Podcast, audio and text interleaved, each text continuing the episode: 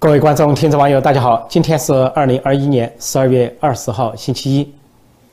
中国的党媒党报继续表现两派博弈，西派和反西派，西阵营和反西阵营。那么就在这两天，又刊登了对立的文章。在人民日报刊登一篇文章是挺习近平的，但是在解放军报刊登一篇文章却是反习的。人民日报这篇文章说，跟着总书记的脚印学习，呃，坚持改革斗争。这个文章呢，主要是讲说十九届六中全会提出十个坚持，其实他没说第三份历史决议十个坚持，他故意说成是十九届六中全会，因为第三份历史决议啊，现在已经不太方便提，似乎束之高阁，要么就是保持低调。首先把这十个坚持重复了一遍，什么坚持党的领导，坚持人民至上，坚持啊敢于创新，坚持理论创新，啊坚持统一战线，坚持自我革命等等。那么其中有坚持敢于斗争。但是呢，唯独没有坚持改革开放，这是当时十九届六中全会第三份历史决议就透露出的重大信息。啊，习近平这一派把改革开放当成过去式，面向未来提十个坚持，不提改革开放，敢提到两个创新都不提改革开放。说这回开张名义呢，先把这十个坚持提一遍，再次暗示习近平和习家军的意思，不再提改革开放。改革开放在习近平、习家军这里，只要习近平当政，就标志着改革开放的终结。接下来就谈到习近平在不同场合讲坚持敢于斗争，因为这篇文章通篇讲坚持敢于斗争，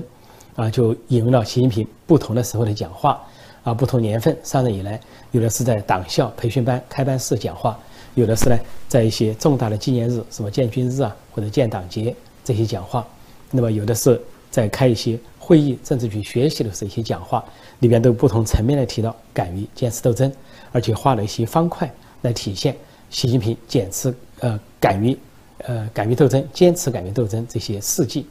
在敢于斗争后面还说了个善于斗争，那么就其中假装提到啊，包括什么呃，似乎扫黑除呃扫黑除恶也是一种敢于斗争，什么攻坚克难就是敢于斗争。啊，什么反腐，也就是所谓的反选择性反腐，也是敢于斗争，等等，提了一系列下来，那么实际上就是讲斗争哲学，因为讲斗争是毛泽东时代的特点啊。毛泽东说，阶级斗争一抓就灵。毛泽东还有一句名言，说与天与天斗，其乐无穷；与地斗，其乐无穷；与人斗，其乐无穷。而毛泽东的落脚点是与人斗，而与人斗里面呢，又有一个重点，那就是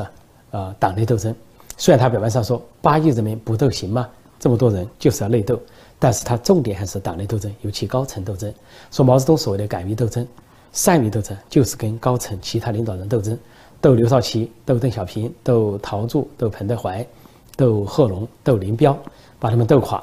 那么这些人被弄死，其他人没弄死的要靠边站，包括朱德或者其他元帅都要靠边站。说毛泽东自诩为啊斗争大师，啊表面上讲阶级斗争是一个大而空的。啊，一个口号，事实上就讲的是权力斗争。说习近平这篇吹捧习近平的文章，说跟着习近平总书记啊，这个体会坚持改革斗争，实际上就是讲暗示，在当前的情况下，西派反西派激烈的搏斗，啊，舆论搏斗、权力斗争，围绕二十大的权力卡位以及连任和不连任，习近平和习家军仍然要敢于斗争、坚持斗争、善于斗争，要斗争下去。如果说《人民日报》这篇文章，十二月十九号这篇文章，从标题到内容都讲习近平，因为标题就是跟着总书记领悟党的宝贵经验，坚持改革斗争，而其中的段落呢，几乎每段都提到习近平的名字，整个就是以习近平为中心的一个阐述，坚持改革斗争。但是同一天，十二月十九号，《解放军报》刊登的另一篇文章完全相反，那么只字不提习近平的名字。《解放军报》的这篇文章题目是。育才首先要育心，育是教育的育，啊，才是人才的才，心是啊，这个一颗心的心。育才首先要育心，他讲的是军队人才的培养。这篇文章的第一段开章名义就说：“得众而不得其心，则与独行者同时。”什么意思呢？就说你得到了众，得到了众人，得到了很多人，你管理很多人，但没有得到他们的心，就等于你是在独行者。独行者也可以说成是，独裁者，啊，自己管自己，独夫民者，就则与独行者同时。这一句话就挑明了主题，就说习近平算是军委主席，掌握了庞大的军队，你得众，但你没有得心，这与独行者，啊，同时就你是一个独行者，孤立而行，周围并没有人拥戴你。然后就话锋一转，转到这军队要培养人才，所所谓德心，就从价值观念、从道德品质、从各方面，就是要这个上下同心的意思。而中间就提到什么呢？说这个呃浇花浇水啊，呃军队要育人要育心，说是忠于党、忠于国家、忠于军队、忠于事业，呃是一体的。提到四个忠于，但没有提到习近平的名字。就完全不像前段时间有些清洗人士，或者是清洗的军头所说的什么，呃，对习主席忠诚，对习主席负责，啊，听习主席指挥，完全没有，连习近平的名字都没有提到，而是话中有话的说，忠于党，忠于国家，忠于军队，忠于事业，四忠于，没有习近平，也不提军委主席负责制。而到最后一段，就把话讲得更明了，说要培养一大批党性强、敢担当。啊，作风好、能打仗的人才。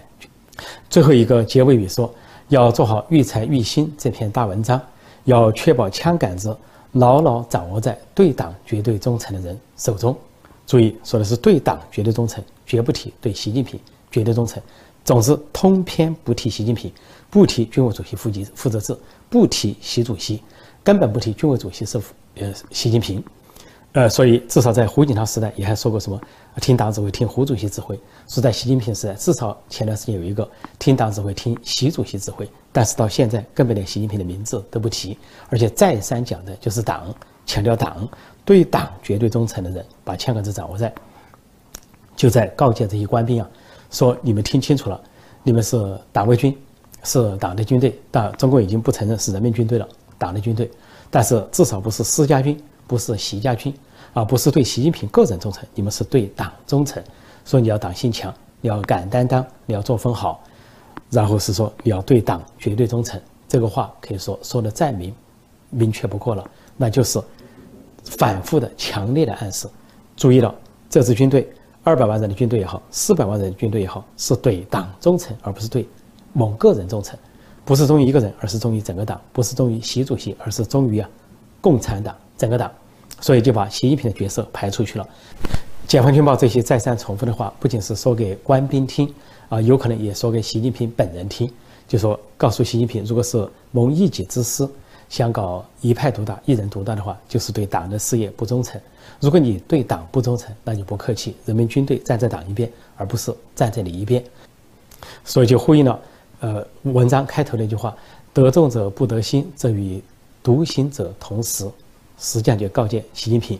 啊，不得党心，不得军心，不得民心。事实上就是一个独行者，是一个孤立者，没有多少人跟随你。说这个就恰当的反映了党内的风气、军人的风气、军内的风气。那么这几天的文章中，《人民日报》有挺习的，有反习的，但《解放军报》连续几篇文章可以说都是反习的，而且，呃，很多人也注意到十一月。十九届六中全会结束之后，通过了所谓第三份历史决议，恰恰是解放军报没有明确表态的，说其他的党媒党报、党报都有大幅度的报道和一些啊追随，但是解放军报呢，并没有专心致志去报道四九届六中全会，尤其第三份决议的事情，显得特别是头两天，这个会议结束头两天，解放军报几乎重点不在那里，当时就引起一些议论纷纷。那么现在看来，解放军报连续发这些文章，对习近平不利，对习近平习近平啊表示不认同。强调的是忠于党，而不是忠于个人，这就可以看出军中的气氛、军中的空气，那就是军中存在潜在的反习的声浪。这可以看出习近平并没有掌牢军权，并没有掌牢枪杆子。这就是为什么习近平不断在军中换将的原因。就像西部战区司令员，半年内就换了四个，而且呢，有些将领去的不明不白，不知去向；有的人也死的不明不白，完全没有一个交代，甚至追悼会的。格局啊也不符合他的身份，所有这些显示军内有不正常的气氛，而另外不正常的就是习近平提上将的时机也不正常，明明该，呃建军节八一前夕提上将，偏偏没有，是到七月初提上将，后来又赶在九月份提上将，就是我们军中不断的出现异动。虽然中国是一个黑箱操作，外界不得而知究竟发生了什么具体的异动，但是根据他这些表现就可以看出军队不稳，军中不稳。那么解放军报。发出了一系列不同的声音，跟以前不同的声音，要么对习近平只字不提，要么对习近平本人构成敲打，要么对官兵形成一个告诫，都可以显示啊，现在军队军队方面军队的气氛对习近平越来越不利。关于彭帅和张高丽，就在演员王力宏说丑闻曝光，新丑闻曝光，他的离婚的前妻啊，啊李金雷爆出他大量的丑闻，啊嫖妓，啊小三出轨，啊等等这些丑闻之后，本来以为呢这个风向转向这个王力宏和李金雷，那么就掩盖了彭帅和张高丽。但这个时候，中国方面又来了一个拙劣的操作，以为呢彭帅和张高丽的风暴已经度过了，突然之间，在网络上又出现了彭帅的视频，说彭帅到了上海，跟一些著名运动员像姚明他们同行，啊，说那里有一个什么越野赛，到上海去，在一个露台上呢，有有这个露脸了二十多分钟，然后就安排了一个不期而遇，好像有新加坡联合早报的记者似乎碰巧碰见了彭帅一样，给彭帅做了个采访。然后彭帅还假装说：“哦，你们这是录视频啊。”然后说，这个记者就问说：“啊，我们顺便问一下问题，啊，就问了几个问题，一个就说啊，关于那个报道什么性侵或者电子邮件什么的。呃，首先呢，彭帅就回答说：他我要说清楚很重要的是，他说我自从头至尾自始至终没有说性侵。那么这个是，呃，要么就是中共要他这么说，要么实际上就是，呃，东西方。”和中外对性侵的理解不同，因为彭帅所发生那个事情，开始有啊政治局常委张高丽对他进行诱惑、色诱，然后呢，呃给他做思想政治工作，把他骗上床，老婆老婆呢把门望风，他又又又怕、又恐惧、又哭的情况下发生性关系，最后陷入一种很不正常的感情漩涡之中。那么这个呢，在中国文化中或者东方文化中理解成呢，就好像是一种所谓的。感情的呃这个过程，或者说哪怕是一种变态的感情的过程，也验证感情。但是在国际上的标准，西方的标准看来就是性侵，有性侵在先，后来陷入这种怪异的感情在后。所以就算他做了这个理解释，只能有两个说法，就是要么是共产党要他这么说，要么就是他做了东西方不同的理解。但是接下来这个彭帅跟新加坡联合早报的记者一些问答，却泄露他的真实处境。比如说这记者问到说关于他。跟呃国际啊女子网球协会的主席西蒙之间的电子邮件啊，是不是他写的，是否是真实的？那么这个呃彭帅是呃犹犹豫豫的这种口气呢，是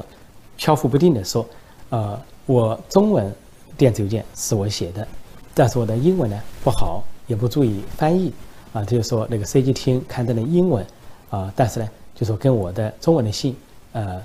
几乎没有差异，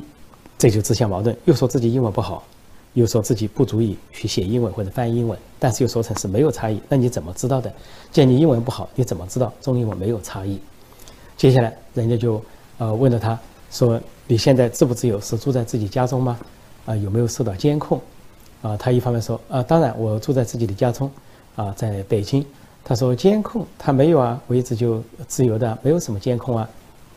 好，人家就问他说。记者说：“那你有没有出国的打算？出国的计划？近期？”他就说呢，彭帅就回答说：“啊，由于疫情的原因，啊，意思就是说现在没有出国的计划。但是如果说呃没有什么原因，没有赛事就出国的话，究竟想要我证明什么呢？那么就暗示他近期并没有出国的计划。但是最后记者又问他说：那么你在家中是自由自在的，那么你有没有外出呢？比如说有没有会见朋友啊？啊，有没有到哪里去啊游览一下、走一走啊？”但是这个时候，彭帅的回答是什么呢？说哦，关于这个嘛，呃，那我就下次我们再分享吧。然后就说再见，就跟大家告别了。那么经过他这个描述，基本看出来他是当时住在家中，而受到的是软禁，他并没有出去会见朋友，啊，也没有到处去游走。即便是这次在上海的游走，也是在官方的监控之下安排的。因为视频显示，尽管他跟这个姚明一些著名的运动员在一起，但是旁边还站有一些黑衣人，有些不明身份的人跟在身边。显然是一个监视。下面是新加坡联合早报在假装不期而遇采访彭帅的一些镜头。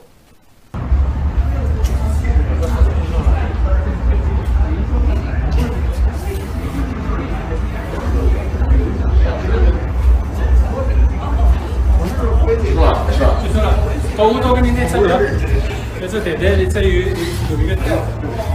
哎，你好，彭帅。你好，你好。哎，你好，你好。就是可能跟你聊两句。我看您刚才跟这个姚明啊，他们都还聊得挺开心的啊。今天是怎么会到这儿来的？啊，你你是在视频是吗？啊，是是是，我是新加坡联合早报。哦嗯，是是，刚刚看到你们几个在这边看这个比赛。对对对，哎，是是，呃，就想问一下说，我往里面在里面有阳光，我有啊，呃，那个背景我有点看反光，对不起。哦哦，没事没事啊，你嗯，说我有没没听见？你刚才说这次是从哪儿来？哦，北京，啊，是从北京过来对吧？现在是住在家里吗？对，一直都住在家里。哦，一直都住在家里，呃，出入自由吗？大家都很关心你的这个安全。你说啊，出入自由吗？就是会有会有人来监视啊，或者是怎么样吗？为什么会有人监视？一直哦都很自由。哦哦，因为你上个月初在微博上面发了一条文，可能有一些陈述，但是 CGTN 上个月又发出来一个，呃，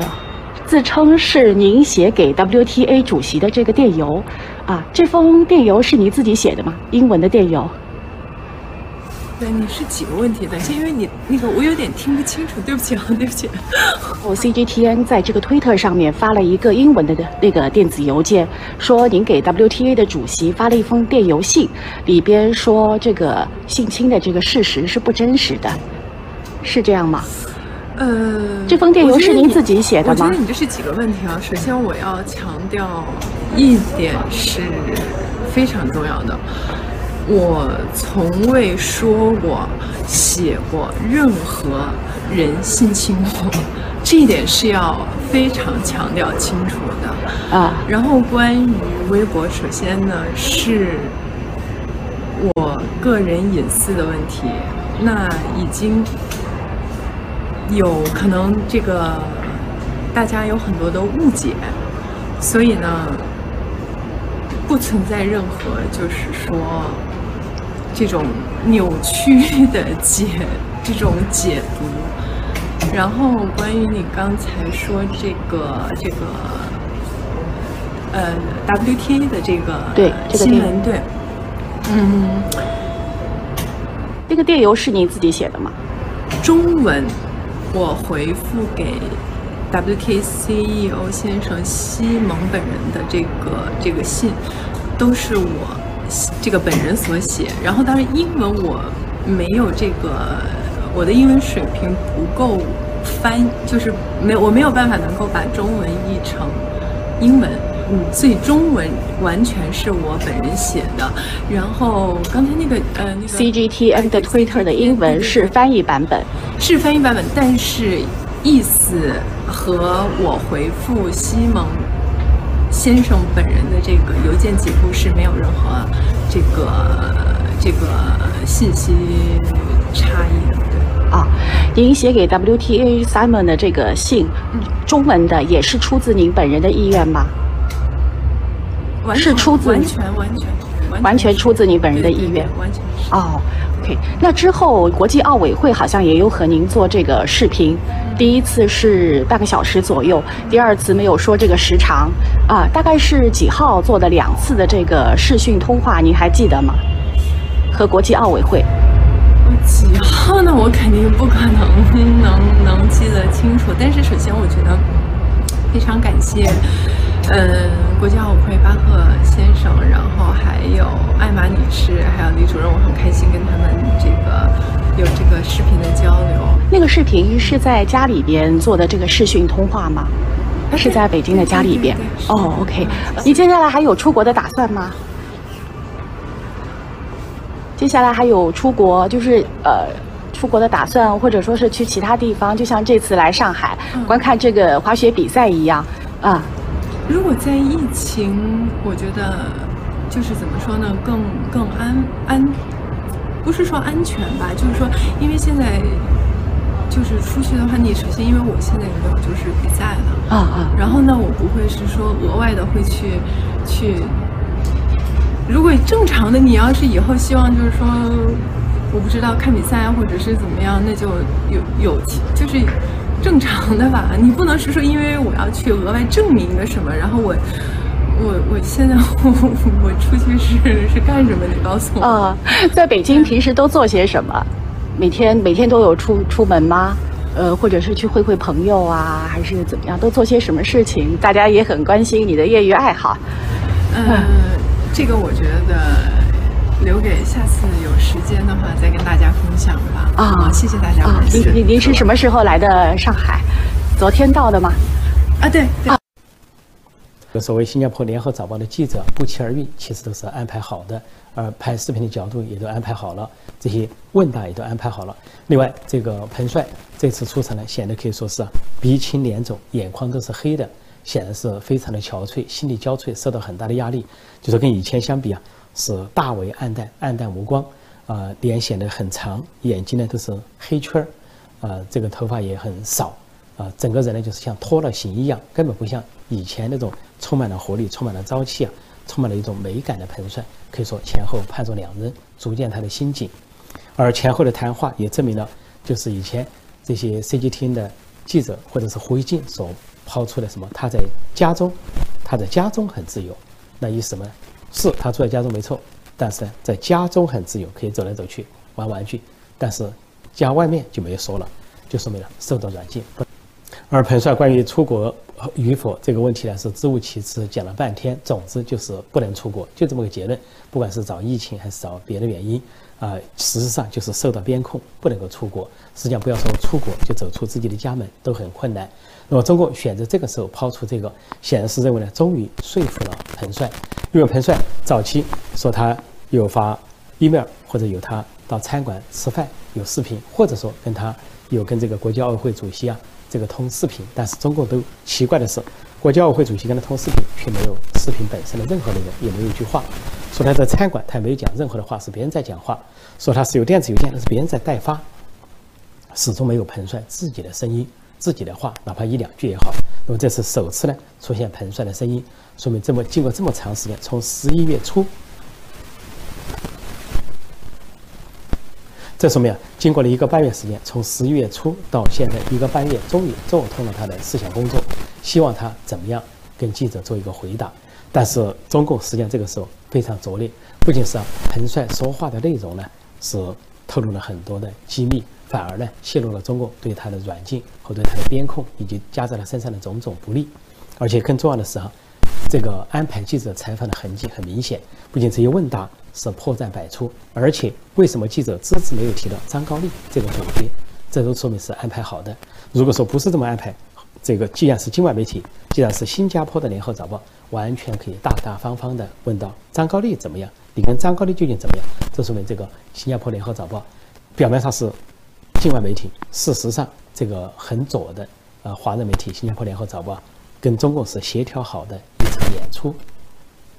而这次彭帅露面最拙劣的来说，就是中共呢是如此的缺乏技巧，出缺乏公关能力，而不仅以前的公关处处失败，加深了外界对彭帅受到软禁和监控的认识，国家恐怖主义的象征。每一个记者出面，胡锡进出面，还是其他人物出面，国家奥委会主席出面讲的话，都加深了外界的印象，国家恐怖主义形象加在了彭帅头上。这次呢，更是选错了时机，明明。这些媒体网站都在炒作王力宏和李金雷的事情了，还以为这个事情呢，这个风头之高可以盖过彭帅和张高丽，但中共却认为呢，这个时候是让彭帅出来说句话，然后打消对北京冬季奥运会这个疑云或者是呃雾霾或者是呃这个弥漫的不祥气氛的时候了。但是这个时间呢，恰恰出错。错就错在不仅王力宏的丑闻在继续的发酵，而彭帅的话题又被拉了回来，使人们呢注意到这两个事情正好可以做一个比较。啊，为什么当李金雷呃在报王力宏的丑闻的时候，党媒党报全文转发，而且大量的发评论，大量的谴责？但是为什么张高丽在报他跟张高丽的故事的时候，党媒党报只字不提，而且大肆的删文删稿，甚至呢把张高丽的名字啊作为一个禁收词不提？啊，彭帅也成了禁收词，甚至连网球都成了禁收词，还有什么常委、副总理都成了禁收词。说这两相比较之下，那么就可以看得出啊，所谓王力宏跟李金磊这个丑闻，不过就是演艺界的司空见惯；但是政治局常委张高丽和网球明星彭帅这个丑闻，才是毁灭性的、轰炸性的、轰动性的，足以呢构成对北京冬季奥运会的重创重击。如果中共继续不提张高丽的名字，继续对张高丽不予查处，对张高丽和彭帅之间的故事啊不予报道而予以屏蔽，那么如此的包庇下去啊，他这件事情啊，彭帅风暴也好，张高丽丑闻也好，会继续成为国际瞩目的焦点，啊，国际社会追打的焦点，尤其成为啊北京冬奥会上面笼罩的阴云。而王力宏和李金雷的事情，其实相对。